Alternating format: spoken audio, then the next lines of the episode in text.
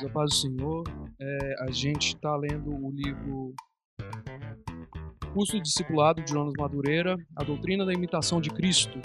E, bom, estamos aqui nos no nossos finais, né, na nossa parte final.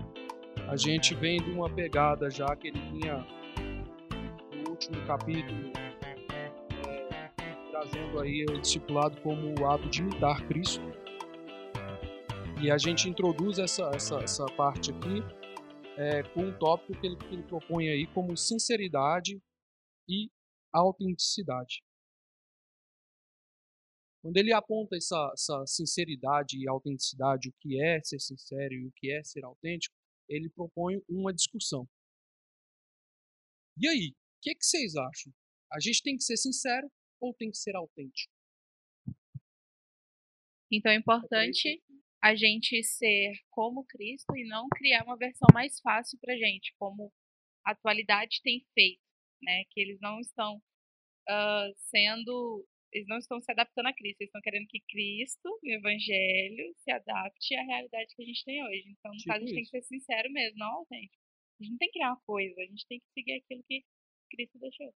É, é bem isso, é bem isso que o autor está propondo. E, o autor ele fala sobre isso que a gente não tem que buscar autenticidade, porque não sou eu, é Cristo em mim. Então, assim, eu não tenho que olhar para mim. Você, quando estiver discipulando alguém, não é para imitar você, é para que ele imite o Cristo que você está imitando. Essa é a proposta de Paulo. Paulo ele propõe que é, ser de meus imitadores como eu sou de Cristo. Uma, uma parte que ele abordou aí, né, ele falou sobre a questão de relatividade. Né? Porque hoje nós vivemos uma, uma geração que, que tudo é relativo. Né? Então, o que é certo parte do ponto de vista de cada um. Por exemplo, o que eu entendo que é certo é o que eu quero viver. É o que a geração, que essa geração tem, tem, tem se apoiado. Né? Então, é, aí nós corremos o risco de entrar no que muita gente está tá fazendo, que é é os achismos. Né? Eu acho que tem que ser assim. Então eu basei minha conduta de vida dentro de um achismo. E não dentro do exemplo de Cristo, não dentro do ensinamento de Cristo. Então isso é uma coisa muito importante que a gente tem que. que, que... Porque as pessoas. O que é o relativismo? Deus é amor. E aí eu começo a relativizar as outras coisas. Ah, se Deus é amor, ele não vai me punir. Se Deus é amor, ele não vai me corrigir. Se Deus é amor, ele não. É, as coisas ruins não vão me acontecer. Desconsiderando as outras coisas. Então, isso é relativizar.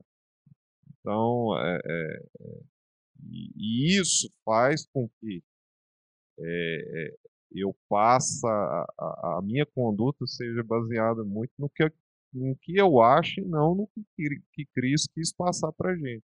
E não no que Cristo ensinou. Né? Então, é, é, mais ou menos isso aí, assim, minha, minha opinião. Não, é perfeito isso.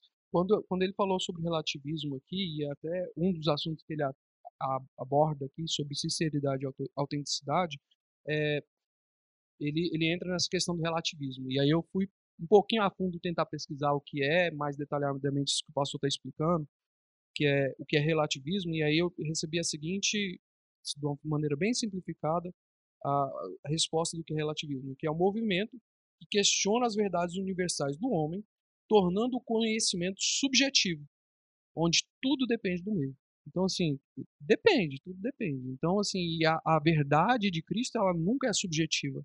Ela é bem ela é o que é, é absoluta, ela é absoluta, ela é perfeita. Então, assim, não é, não é sobre o que eu, como o pastor falou, não é sobre o que eu penso, o que eu acho. Como a gente já falou na, na, na no, nos capítulos anteriores, é, é sobre o, o, a gente olhar para Cristo e seguir o exemplo. Qual é a melhor forma da gente olhar para Cristo, Cristo e seguir, seguir o exemplo de Cristo? É olhando para os apóstolos. Eles foram os primeiros a imitar a Cristo. Então, através dos apóstolos, a gente pode ter uma, uma, uma margem maior do que é a imitação de Cristo. Então, assim, a Bíblia nos dá todo o manual do que é imitar a Cristo.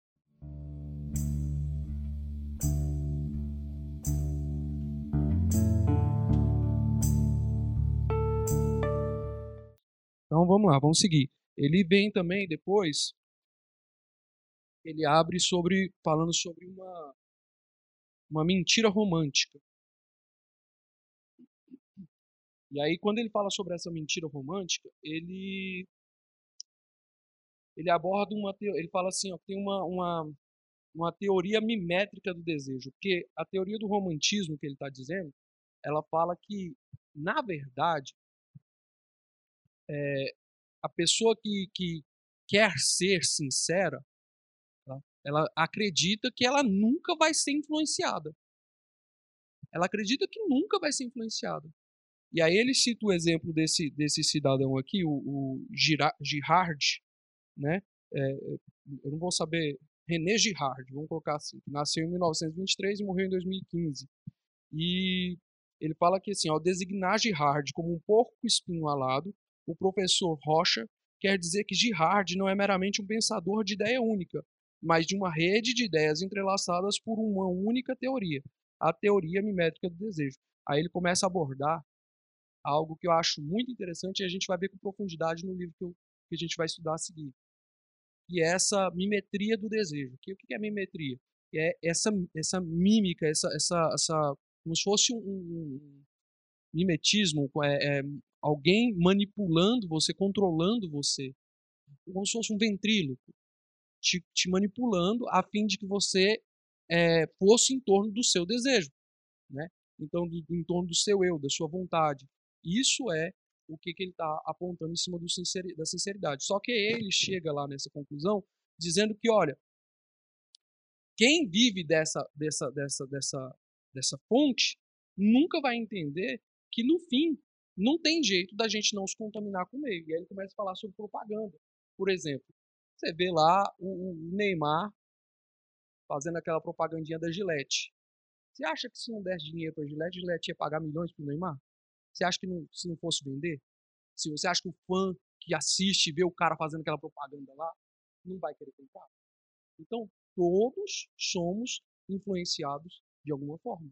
Ontem eu estava assistindo o jornal, jornal um dos jornais, não vou citar aqui, e a primeira matéria do jornal era em torno da chacina que aconteceu lá no Rio de Janeiro. Ah, matou os bandidos lá e tudo mais.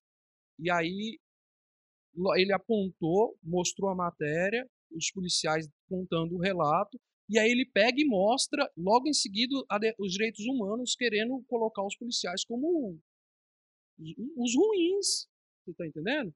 Então, assim, ao invés dele, da, da, da mídia, colocar um contraponto e mostrar o outro lado do pessoal que acha que a abordagem policial, apesar de agressiva, a gente não quer nunca que haja óbito, mas incorreu no óbito porque eles reagiram, né, eles nem reagiram, eles agiram dessa forma, os milicianos, né? A polícia fez foi reagir à, à situação e não tem como. Como é que você vai para uma situação de guerra? Infelizmente, e, e, não tem como a gente olhar para eles como os, os, maldosos da situação, como a mídia queria pintar. E aí, logo em seguida, a segunda matéria, só para fazer um ponto aqui de como a gente é, como as pessoas são influenciáveis, é, ele, a, ele, a segunda matéria ele mostra lá nos Estados Unidos a chacina que teve na escola.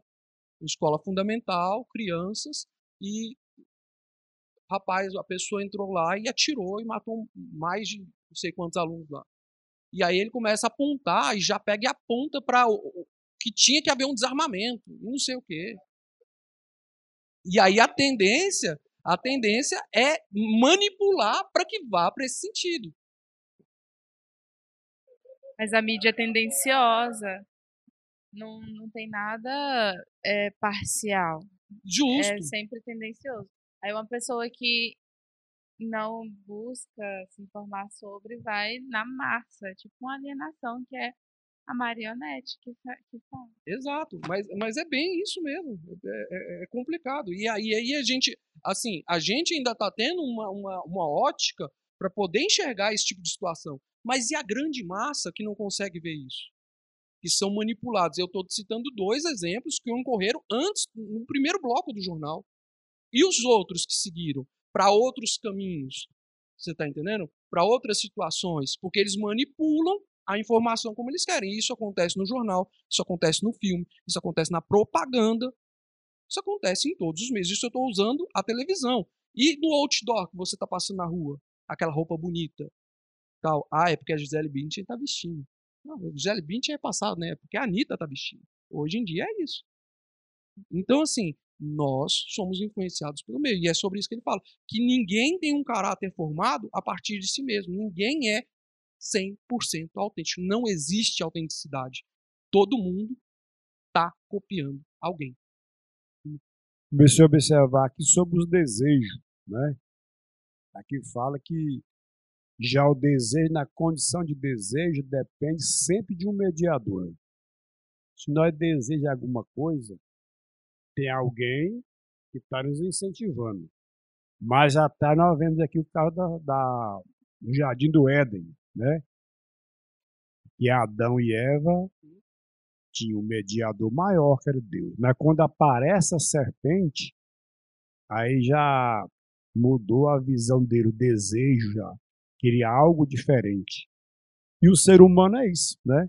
Muitas vezes nós é, vemos algum exemplo e nós estamos sempre dentro desse exemplo, sendo que o exemplo maior é o que é o certo, né?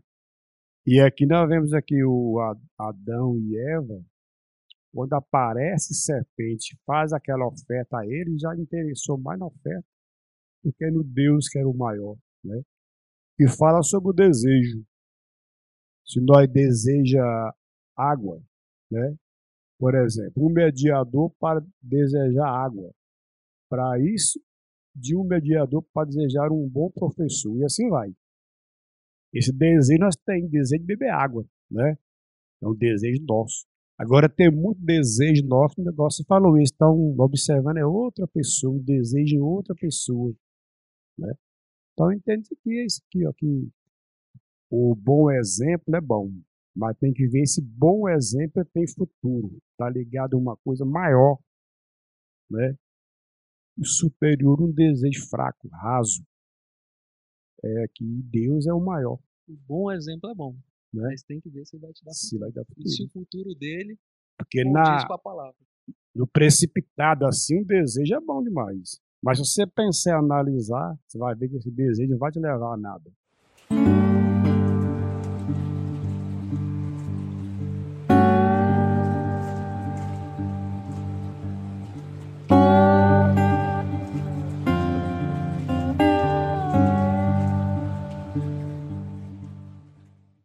Só para não ficar aqui nas minhas palavras e, mostrar que é um, é um conteúdo do, do, do livro mesmo, ele aqui na página 70 ele fala assim: pelo contrário, o desejo pela autenticidade, entendido como o desejo por ser quem queremos ser, jamais ocorre sem um mediador. Segundo Girard, esse mediador é sempre um modelo, alguém que nos causa profunda admiração e que nos faz desejar quem queremos ser e ter também. Imitamos um modelo em nossos desejos. Ou seja, nosso desejo nunca está nunca tá acompanhado sozinho dele mesmo. Ninguém, ele fala aqui assim, mais embaixo, fala assim, ó, é, a mentira romântica é a negação desse mecanismo. E a mentira está deflagrada no fato de acreditarmos que desejamos as coisas por elas mesmas. Até o que nós queremos consumir, até o que nós queremos consumir, vem orientado de um desejo que surge a partir da gente ver alguém comendo alguma coisa gostosa, de alguém vestindo alguma coisa bonita e confortável, é, de alguém pilotando o carro top do top. Então, assim, as, os nossos desejos eles vêm orientados em cima disso. E não vamos nos enganar, as propagandas elas acontecem com esses mega famosos e eles não cobram barato porque rende lucro para quem está fazendo a propaganda. Se não rendesse lucro, eles não investem dinheiro com isso. Certo? Então, assim, aí ele, ele encerra essa, esse assunto falando sobre, sobre, sobre desejo por desejo e desejo por apetite. Porque, assim, tem desejos, só dando um, um, uma, uma, finalizada, ele tem desejos que a gente sente que são desejos por desejos. Por exemplo, uma roupa, um carro, um calçado, é um filme, um, materiais, né? E o desejo por, por apetite, que é no caso que você vai comer. Então, assim, você tem que comer alguma coisa. Não tem o que fazer, você tem que comer alguma coisa. Mas aí esse desejo vai ser orientado muitas vezes em cima desse desejo que você já tem de comer, somado com alguma coisa que você viu aí, se você tiver condições de bancar. Entendeu? Se não tiver, você vai em cima do que está mais fácil para você, porque você tem esse desejo natural, que é seu, como é que a gente pode chamar esse desejo? Que é essa instintivo, né? Essa coisa mais natural. Então ele aponta essa, essas duas, essas, esses dois, essas duas questões aí no, no acerca da verdade romanesca. Ele encerra falando, encerra não, ele abre um outro, um outro, um outro, um outro tópico que é sobre verdade romanesca. Ele falou primeiro sobre a mentira romântica e aí ele entra falando sobre a verdade romanesca. E aí ele aponta mais uma vez sobre essa questão da sinceridade versus autenticidade e nos leva a compreender, como ele já, já apontou antes aí, na questão da que a admiração leva à imitação. Então, assim, quanto mais você admira alguém, quanto mais você olha para alguém, admira alguém, maior é a chance de você querer imitar essa pessoa. Você ter a, a, o senso para imitar aquela pessoa, ser parecido com ela. Então, a gente tem que buscar isso, buscar esse senso que a pessoa olhe para a gente e admire a gente não pelo que a gente é, mas por o quão parecido nós nos tornamos de Cristo. Isso é o motivo de imitar. Porque uma coisa que eu li aqui que ficou claro para mim é aquilo que a gente está cansado de dizer aqui na nossa congregação, na nossa comunidade, que ninguém é bom. As nossas ações de bondade estão travestidas de bondade, mas na verdade ela tem um fundo de interesse. Algum interesse nós temos, entendeu? Então, assim, agora a bondade que vem de Cristo, ela é genuína, ela é pura, ela é de boa fé. E aí, então, assim, quando é Cristo que vive em mim, de fato, quando eu sou um imitador de Cristo de fato, as pessoas começam a querer o que eu tenho para oferecer. Entendeu? Então, aí ele entra no último assunto dessa verdade romanesca, que é o autoesquecimento. E isso é de pegar duro. E é esquecer de nós mesmos. O ego ficar lá embaixo. Diminuir o ego para que Cristo apareça. Porque não há atitude boa em mim. Não há. Até, gente, vamos lá, o pastor, nosso pastor está aqui, e ele toca violão muito bem. Mas eu posso dizer com toda certeza que com todo o esforço que ele tem, toda a dedicação que ele tem, que ele teve em aprender, em esmero, em aprender a tocar um violão, se não fosse Deus capacitando, ele não tocaria. Então, assim, se há uma glória, se há uma virtude, a gente tem que exaltar a Deus, porque Deus é quem deu capacidade, Deus é quem deu condição, Deus é quem levantou. Então, até nisso, a gente tem que parar de olhar para a gente mesmo e buscar interesse próprio de receber algum elogio, de receber alguma glória e entender que o autoesquecimento é o caminho para que Cristo apareça. Até Cristo, quando alguém chamou ele de bom, ele refutou. Né? Como é que tu me chama bom? Só tem um que é bom, que é Deus. Então, nem Cristo. Claro que ele era bom, mas é, ele deu um exemplo ali pra gente. E se a gente começa a incorrer nessa, nesse, nesse engano que a gente tem mérito, que a gente é, é o cara ou alguma coisa assim, a gente começa a é, preceder a queda, né? Então, Jesus falou isso, não tem ninguém que não seja bom no ser Deus. Então, a gente tem que seguir esse, esse ensino de Jesus. Né? E, e, e, realmente, por mais que a gente se esforce, a maldade está presente na gente o tempo todo. Né? Olha só, eu achei, eu tenho um tre mais um trecho do livro aqui na página 78 que ele fala assim, falando sobre esquecer, né? Ele fala assim, ó, e para esquecer o eu, que deve ser esquecido, como é que a gente faz? Basta admirar Jesus mais do que a si mesmo. Porque o que ele está falando desde o início desse, desse, desse assunto, desse tópico, é que a admiração leva à imitação, não é isso? Então, como é que faz? Se eu estou me admirando demais, eu não vou conseguir imitar Cristo. Não tem jeito de imitar Cristo. Se eu estou me admirando demais, não tem jeito de imitar Cristo. Porque eu sou o padrão, eu sou o exemplo. Agora, a partir do momento que você se esquece de si mesmo, Cristo começa a aparecer. É o que diminua eu para que o Senhor cresça, né? Então é muito interessante Igual isso. tem o exemplo de muitas igrejas hoje é, líderes evangélicos, como aí, muitos pregadores têm o cabelo igualzinho o pastor, imita até mesmo a voz. Aí começa a analisar o. Tem, Né? tem. Aí você começa a observar que está imitando o pastor. Mas, biblicamente falando, ele não está enraizado muito na palavra, no conhecimento da palavra, não está imitando a Cristo, está imitando o homem. Né? Né? Eu não vejo tanto problema uma pessoa imitar a outra, desde que aquela pessoa lá está imitando Cristo. É o que Paulo propõe. Entendeu? Não tem problema nenhum eu, eu achar o antes, por exemplo, proceder dele, a, índole dele, o jeito deles, e querer, mas desde que ele esteja fundamentado no exemplo de Cristo. Aí não tem problema nenhum. Agora, com uma faceta completamente diferente.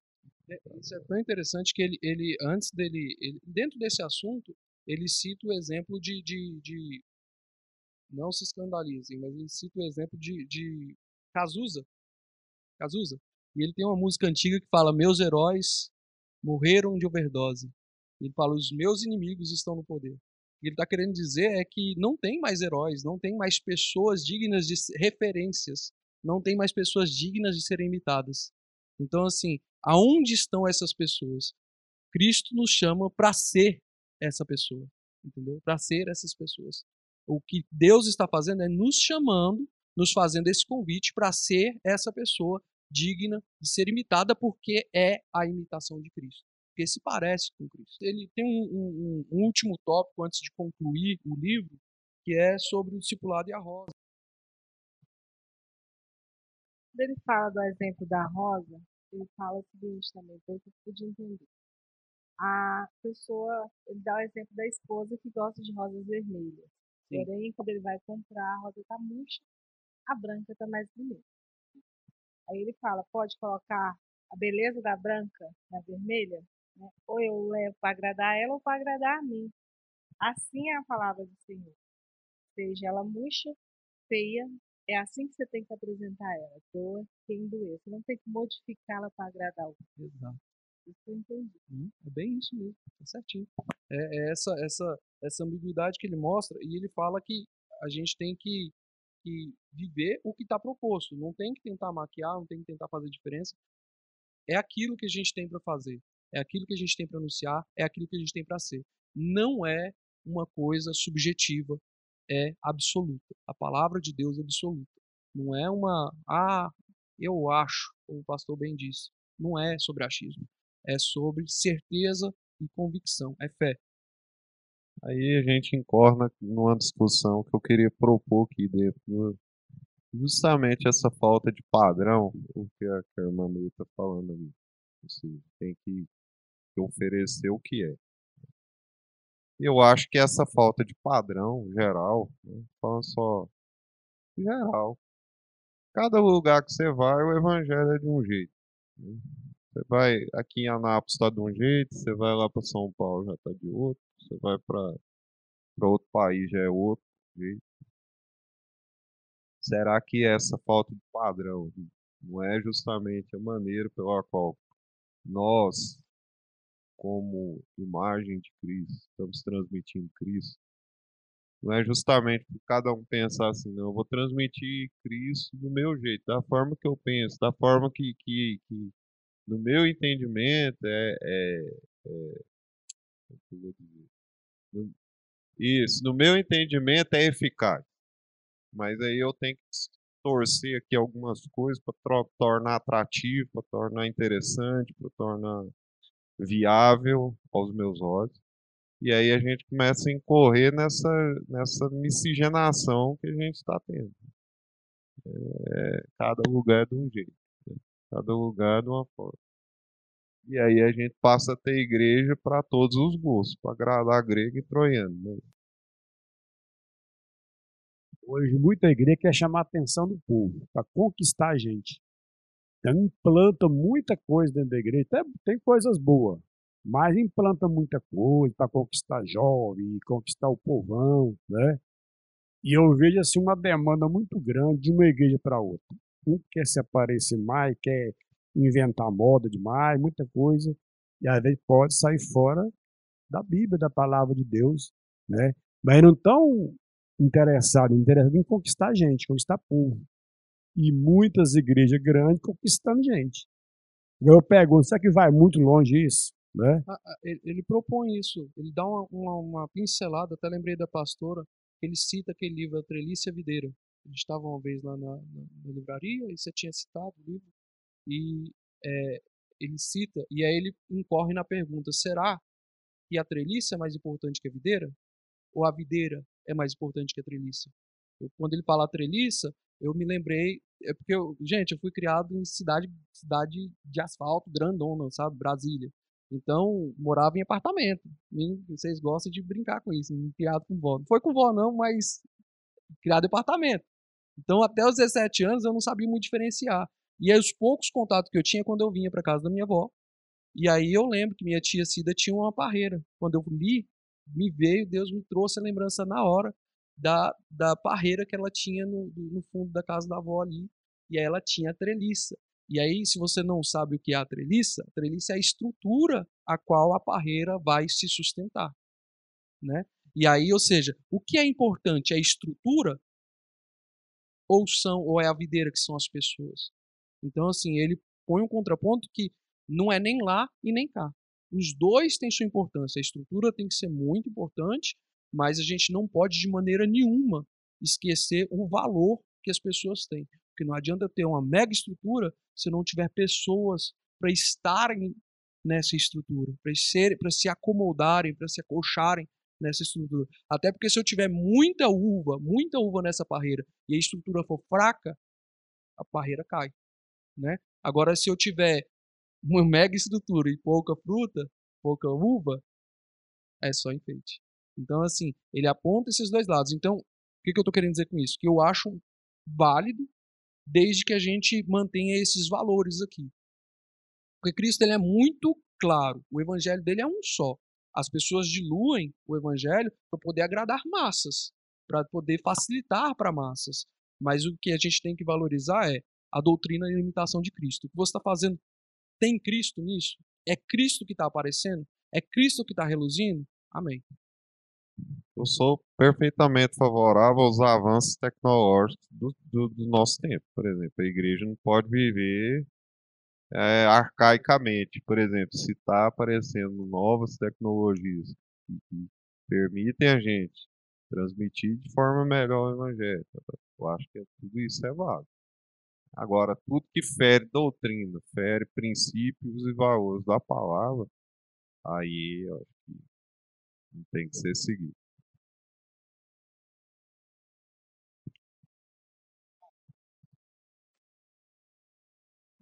Comenta, alguém mais que comentar? Gente, eu, eu, acho, eu acho muito válido. Se a, se a igreja, igual a gente comentou certa feita aqui, não sei se foi aqui no clube, se foi no, no discipulado, eu acho muito válido a igreja sair e anunciar hoje vai estar tá o, o cantor top da galáxia na igreja tal e não sei o que, não sei o que. Isso daí eu acho muito válido. Eu acho válido, porque vai atrair pessoas que não conhecem o evangelho, mas conhecem o cara. Mas aí o que tem que valer é quando essa pessoa chegar aqui. Quando a pessoa chegar aqui. Se a pessoa chegou na igreja e ela encontra um evangelho genuíno que aponta para Cristo, verdadeiro, aí, aí vai ter resolução. Esse tipo de coisa não fere o evangelho em momento nenhum. Ele é só um atrativo, ele é um chamariz, né, para que a pessoa possa encontrar a Cristo aqui. Aí ele volta igual o tópico da multidão, que nós começou lá no início.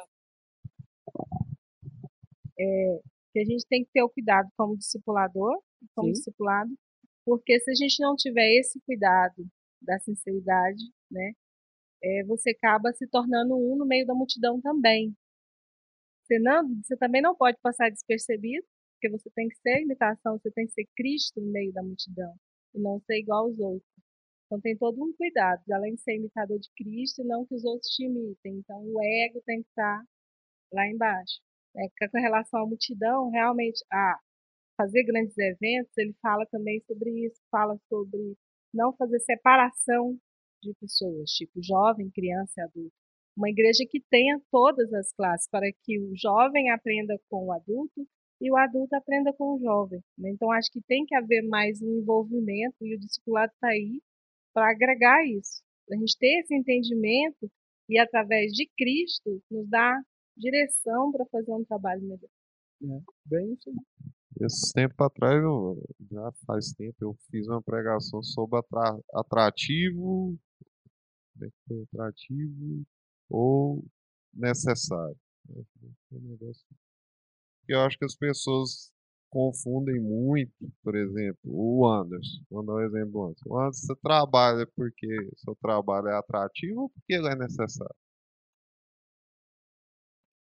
Pode ser as duas coisas. Pode ser atra... Forma que é. ele é necessário. Vai por necessidade. é por gostar. Então, eu acho que na igreja de hoje está muito assim. é- é, as pessoas querem estar muito por atração. Qual a atração que vai ter lá? E às vezes a gente tem que entender que, que Cristo é uma necessidade, não é? Eu não tenho que pensar em igreja como entretenimento, igual as pessoas hoje pensam. Acho que de vez em quando tem que ter entretenimento também, né? Mas não- o fundamental não é isso, porque senão é- a igreja vai virar o Beto Carreiro World, vai virar o quê? né? É, a gente vai ter que a- abrir um parque temático, né? Enfim. Então, acho que os- o povo tem que se enraizar em Cristo de tal forma que a presença de Cristo na igreja seja o atrativo principal e não um outro fator. Aí entra o que nós estamos falando. Onde estão as nossas prioridades? Em Cristo? Ou no entretenimento? Ou no quê? Beleza. Mas se a gente for parar para analisar, o discipulado é algo que a gente traz Cristo. Mas tem muitas igrejas que aceita a pessoa do jeito que tá, não precisa mudar, permanece do jeito que você tá, no erro que você tá, é, e fica desse jeito. Então, para que a pessoa possa olhar e querer seguir a Cristo, ela tem que também saber que tem renúncia. Ela tem que saber que ela tem que abrir mão de muita coisa, entendeu? Porque hoje o evangelho, como a gente estava lendo naquele livro do, do discipulado, do né? Bonhoeffer, né? Então, assim, é, é uma graça barata. Então, o, sacrifício de Cristo foi, né, banalizado, não tem importância. Então, hoje em dia, é, não sei se eu, acho que eu estava conversando, era com a Bia, no discipulado que a gente estava fazendo, e aí a gente falando de disciplina. Que se hoje pegar uma pessoa que ela fez alguma coisa, chegar e falar assim, ó, você tá de disciplina, ele sai da igreja e vai para outra, porque ele não sabe passar por aquilo ali. Saber que. E aí a gente para hoje para analisar, eu tiro por mim. Eu, quando eu era jovem, quando nós batizou na, na Batista, gente, eu buscava o batismo com o Espírito Santo. Eu chegava na minha pastora, que era a pastora Badia, e falava assim, pastora, o que, que eu tenho que fazer para receber o batismo? Me, ela falou assim, ora. Eu falei, ora? Eu Vou orar, gente. Tinha vezes que a gente ia para os vigílios, para os negócios, e orava, orava, orava, orava, buscava, levantava com uma frustração eu, eu, eu- sabe quando você levanta naquela frustração que você vai assim, consagrei hoje, hoje eu vou receber o batismo. E orava lá, levantava e falava, não, vou vir para essa oração mais não, porque eu não recebo batismo. É aquela coisa. Hoje em dia você não vê um jovem chegar e falar assim, ô, eu quero vir para oração porque eu quero receber o batismo com o Espírito Santo. Eu, eu, eu quero mais de Deus. Eu vou vir para o estudo porque eu quero ter mais de Deus. Então é que é o movimento, mas igual vamos supor, ah, vai ter a conferência vai vir aqui é, o André Valadão e vai ter o Cláudio Duarte. Ah, a igreja aqui não dá de gente. Aí terminou a conferência. Cadê o povo? Então, não tem aquele, aquela fundamentação de que, que é servir a Cristo. Hoje em dia, eu penso que o discipulado, quando se vai batizar, eu acho que ele não tem que ser algo assim, prrr, passado por cima, não. Eu acho que ele tem que ser algo bem esmiuçado. Você vai dar conta de viver isso? Isso aqui é que é Cristo. Isso aqui é viver para Cristo. Você dá conta disso? Não, dou conta não. Porque eu vou falar para vocês, até nós. Esses dias eu estava conversando lá no serviço, foi segunda-feira. eu falando de como tinha sido o culto, porque todo mundo lá do serviço vê as redes sociais da gente, né? E aí, como é que foi o culto? Nossa, foi muito bom, foi ótimo. Assim, eu não tive muitos feedbacks em questão dos irmãos, mas eu gostei do culto e tá contando. E aí, um dos irmãos falou assim: É, às vezes você gostou, mas se a maioria da igreja não gostou? Então é aquele negócio assim que tem hora que a gente para um pouquinho para analisar e a gente quer mudanças, como o irmão Jeová falou, que aí tem igreja que quer mudar, quer mudar. Tem hora que a gente muda muito, quer mudar a essência e está perdendo Cristo. Igual o irmão comentou, né? E se a igreja não gostou? Tá. Mas a igreja não somos nós, quem faz o culto não é a gente. Eu penso dessa forma.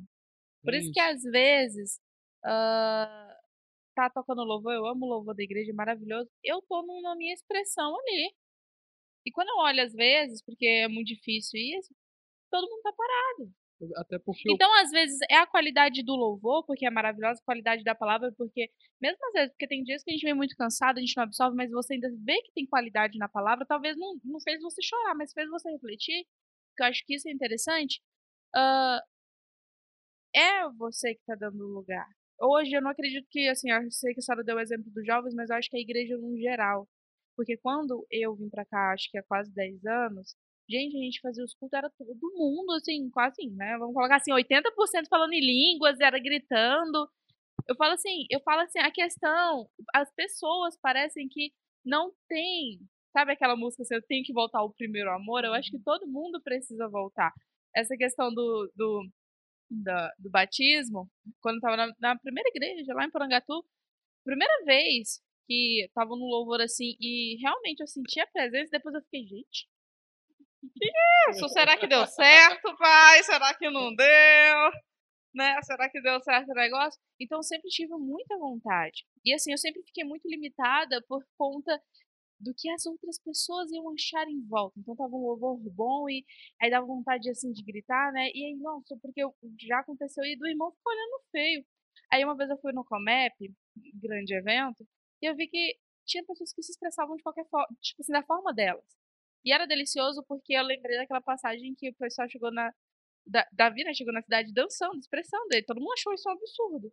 E eu comecei a expressar, porque a gente louva da forma que é confortável pra gente. Tem gente que gosta de ficar mais quieto, só cantar, e já tem gente que não. Eu, particularmente, não me aguento. Então teve um dia que eu, no- na, na conferência que eu tive que ficar lá em cima na hora do louvor, eu oh, meu Deus.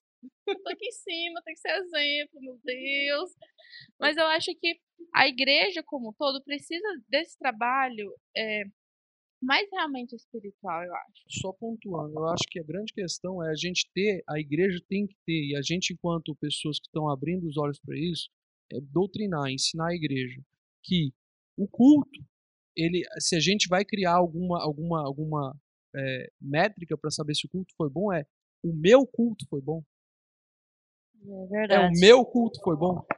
Assim, a, a, a liturgia pode ter sido Um exemplo. top das pega- galáxias. eu A gente pode ter preparado aqui o melhor, o melhor momento litúrgico, mais animado possível, mas a grande questão é o meu Eu. culto. Um bom. exemplo, pega a conferência porque é o grande evento da igreja. É Comep, enfim, quando faz. Tem gente que tá ótima, maravilhoso, igual aqui dentro da igreja eu amo, mas se você for olhar, tem gente que tá assim. Dormindo a E, batatinha. da mesma, então, se você pergunta pra mim como que foi o culto, vai ser maravilhoso. Se eu pergunto pro irmão que não tava prestando atenção pra ele, ele vai falar assim, nada. É. Então, é essa questão. A- e agora- Só um momento, só agora sobre a questão da, do desejo da igreja de, de viver algo espiritual, eu acredito que a gente não precisa esperar da igreja isso. A igreja Não. tem que propor. A igreja tem que propor. Eu entendo que a igreja tem que propor. Uhum. É papel da igreja propor. Só porque a gente, enquanto pessoas que estão na condição de quem está discipulando, a gente tem que fomentar isso nos nossos discípulos. isso. É papel nosso, enquanto discipulador, sim, ser referência e fomentar.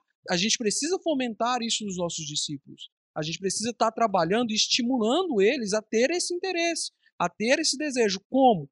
Vamos marcar uma vigília? Vamos marcar um, um jejum? Vamos marcar, igual nós esses dias para trás no, no, no GPD que eu, que eu faço parte, que eu dirijo lá com os meninos. Aí a gente foi comentar, vamos marcar um jejum, vamos. Presencial ou EAD? Presencial é, rolou essa, EAD, virou moda. Aí a gente não, vamos começar no EAD então. porque para marcar eu mesmo trabalho e meu, meus horários são bem complicados de serviço. Então vamos começar a fazer o EAD e aí a gente vai se monitorando. Então, assim, a questão de um estimular o outro, você tem esse poder. Nós, nós, enquanto cristãos, não precisa ser discipulador é, nominado para isso, não. Nós, enquanto cristãos, temos que ter o papel como a igreja de Atos, a igreja primitiva tinha. Era um exortando o outro.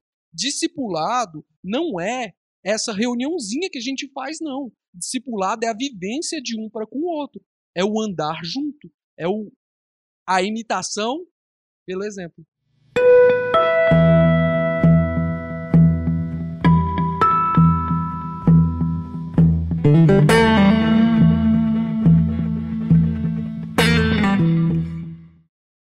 Assim, foi levantado muitas questões de se a igreja está atendendo, se o culto foi bom, né? Como é que a gente recebe, se, como é que a gente percebe se a igreja recebeu a questão do culto, se foi bom, se não foi bom? Por exemplo, se todo mundo aqui, 100%, gritar, pular, foi bom? Que foi bom? O exemplo. Mas isso, mas isso 100% ficar caladinho, foi bom?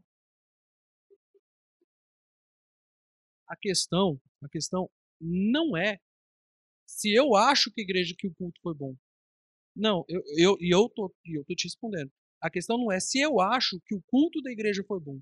Isso é uma questão individual. É, é, cada um tem que fazer uma autoanálise. O problema é que muita pessoa, muitas pessoas saem da igreja reclamando que o culto não foi bom, como se, a, se o culto fosse a liturgia do templo, quando na verdade é a minha atitude no culto que disse o meu culto. Eu estou entendendo o que o Anderson está falando. É, assim, é, tudo eu... bem, mas as pessoas estão reclamando, ela está reclamando por quê? Porque ela viu uma coisa, ela viu alguma coisa. Ela não está se baseando nela, ela está se baseando no que ela viu. E o que ela, quando ela está se baseando no que ela viu, se hoje o culto, todo mundo pulou, deu salto mortal, um exemplo, foi bom. Mas se amanhã o culto foi mais quietinho, foi ruim. Porque o que a gente tem que observar entendi. é o seguinte: não é todo mundo tem as mesmas reações. Cada um tem um jeito de adorar. Tem gente que muitas vezes está chorando e está feliz. É a pessoa que pensa que ele está triste. Tem gente que você pode esperar dele que ele não vai dar um, uma glória a Deus, mas ele está recebendo o culto de uma tal forma que muitas vezes a pessoa também que está pulando, gritando e, e, e, fazendo, que se fosse assim, quando a igreja estava no auge, era para estar tá lotada. Foi uma contradição, correto? Porque você está entendendo o que eu estou querendo não, é, levantar? Assim, o erro da gente é a gente querer padronizar a maneira de culto, né? É, é, por exemplo, tem gente que, que, que, que ele está adorando a Deus, mas ele, ele tem uma maneira mais introspectiva, ele é mais quietão. O, o que, o que eu, eu julgo a questão do culto ser qualitativo ou não é, por exemplo, você está dirigindo um culto aqui e tem cinco, seis mexendo no celular. É, você está pregando a palavra, tem 500 andando. Aí, aí isso não é culto. Essa pessoa não veio para cultuar. Ela não está prestando atenção na palavra, ela está mexendo no celular, ela está jogando, ela está falando no WhatsApp. Isso aí para mim não é culto.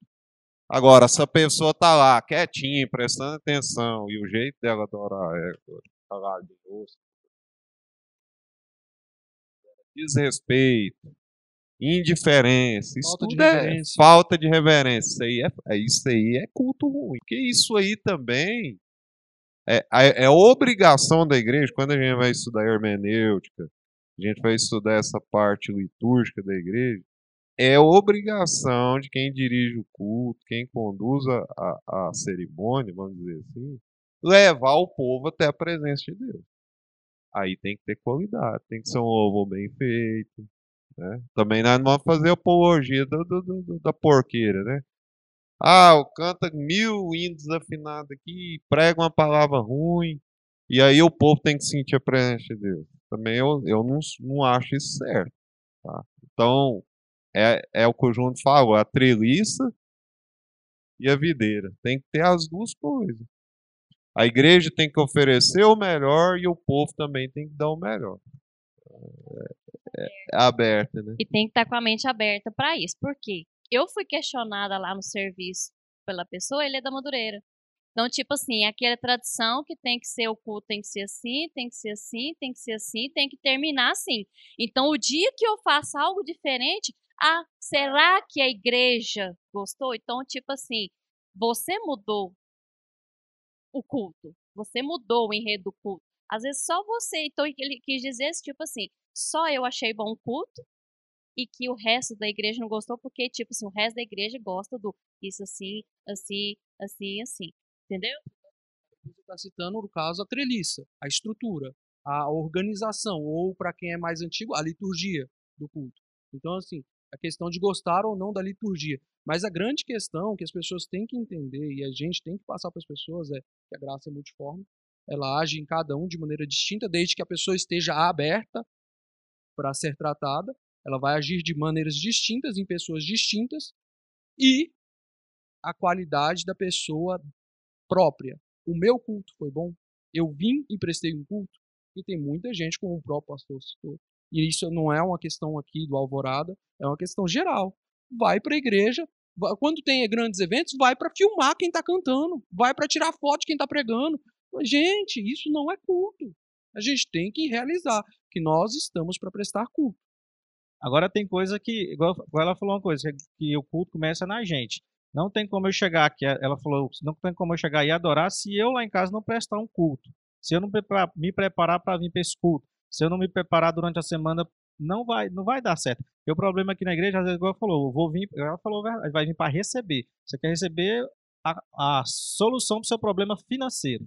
Aí chega num culto, é, aí chega no culto a palavra sobre largo não, aí fala, não, liberta do financeiro. Rapaz, eu vim para receber sobre o financeiro, tá falando para mim sair fora do financeiro, então esse culto hoje não, não foi para mim. Se tá tem algo que a gente tem aprendido é, aqui no discipulado, é, é que nós estamos para servir.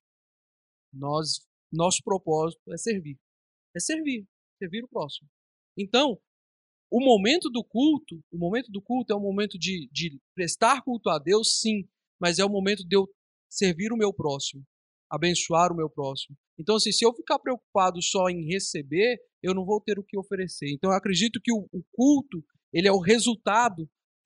O culto, ele não é a, a, o momento de. Claro tem quem vai vir para receber, mas você que está alicerçado, que tem sido discipulado, tem encontrado a palavra, você tem que entender que o culto, o momento de culto, é o momento de você entregar não de receber. E aí, por você entregar, Deus, em sua infinita misericórdia, Ele te abençoa. Aí você vai receber. Porque Ele não está com as mãos encurtadas. Uma coisa importante, irmãos, é, é que esse trabalho aqui é a longo prazo. A gente, tá, a gente tem quantos anos? É, um ano e pouco, né? Um trabalhando. Pra, o GPD 1 e 2 vai para um ano e meio. Então, então assim, resultados. E o que eu, que eu quero ratificar aqui é que nós que somos discipulados, mais maduros, mais, mais crescidos, vamos dizer assim, a gente tem que começar a ser referência nos cultos. Né? Igual a Bia é, o Anderson. Nós temos que ser para que o povo realmente veja, não, discipulado realmente está fazendo diferença na vida de quem está fazendo. Agora, se a gente tiver igual os outros, do mesmo naipe, igual a é, multidão, é a questão aí, da influência. Você é influenciado ou você influencia? É o que ele propõe no livro. Um, um exemplo que o pastor estava falando aqui, Amanda minha, na hora do louvor, ela toca. Aí tem vezes que, igual, quando você está cantando, ou alguém vai cantar, aí teve até um dia que ela falou para mim assim, nossa, mãe, queria muito ser igual a senhora na hora do louvor, levantar a mão e a senhora não sei o quê. Aí ela falou assim, Guabi, mãe, não dou conta de ser desse jeito, não. Aí eu falei eu pra ela, eu falei dava. assim, você sabe o que, eu que também é? não dava. Aí eu falei pra ela, sabe o que, que é? Você tem que se entregar, você tem que fechar o olho e largar quem está da sua direita, quem está na sua esquerda, minha filha, e, e, falar assim, oh, eis-me aqui. Aí ela falou assim, nossa, mãe, é bonito demais, é igual domingo mesmo. Tá, não sei quem foi cantar e tava todo mundo sentado. Gente, a irmã meio, mas a Bia tava lá com a mão levantada, assim, sentado, mas adorando, né? De, de alguma forma, expressando algo.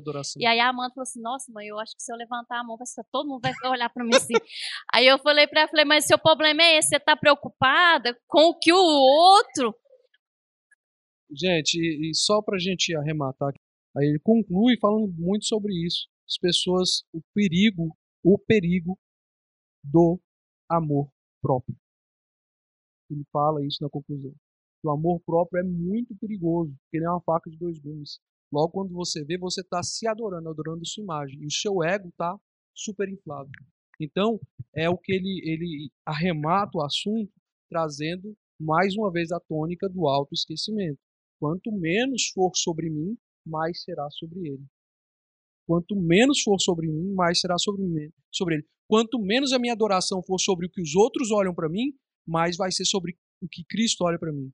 Então, assim, é, eu anotei aqui uma frase que diz assim: sucesso, sucesso não é ser conhecido nesse tempo. Sucesso é quando Cristo voltar no último dia e ele conhecer quem você é. Isso é sucesso. É, vou encerrar aqui o assunto com essa frase para vocês pensarem aqui do Tim Keller.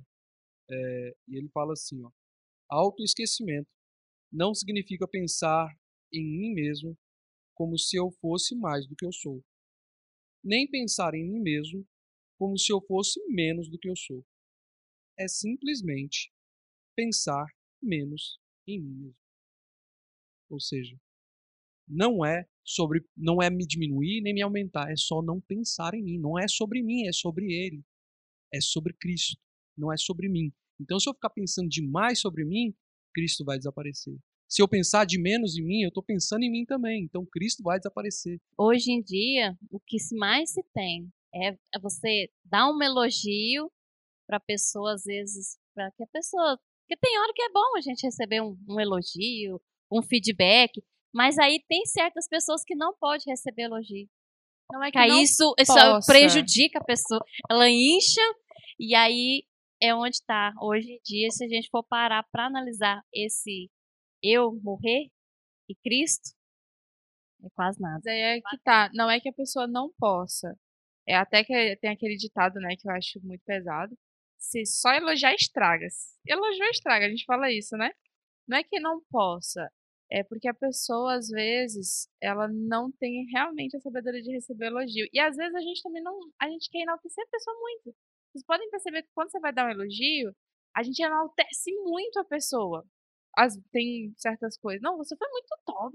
Igual eu sou gestora, os meus supervisores me enaltecem muito. Eu falei assim, querido, não vai ter aumento de salário pra você, não adianta.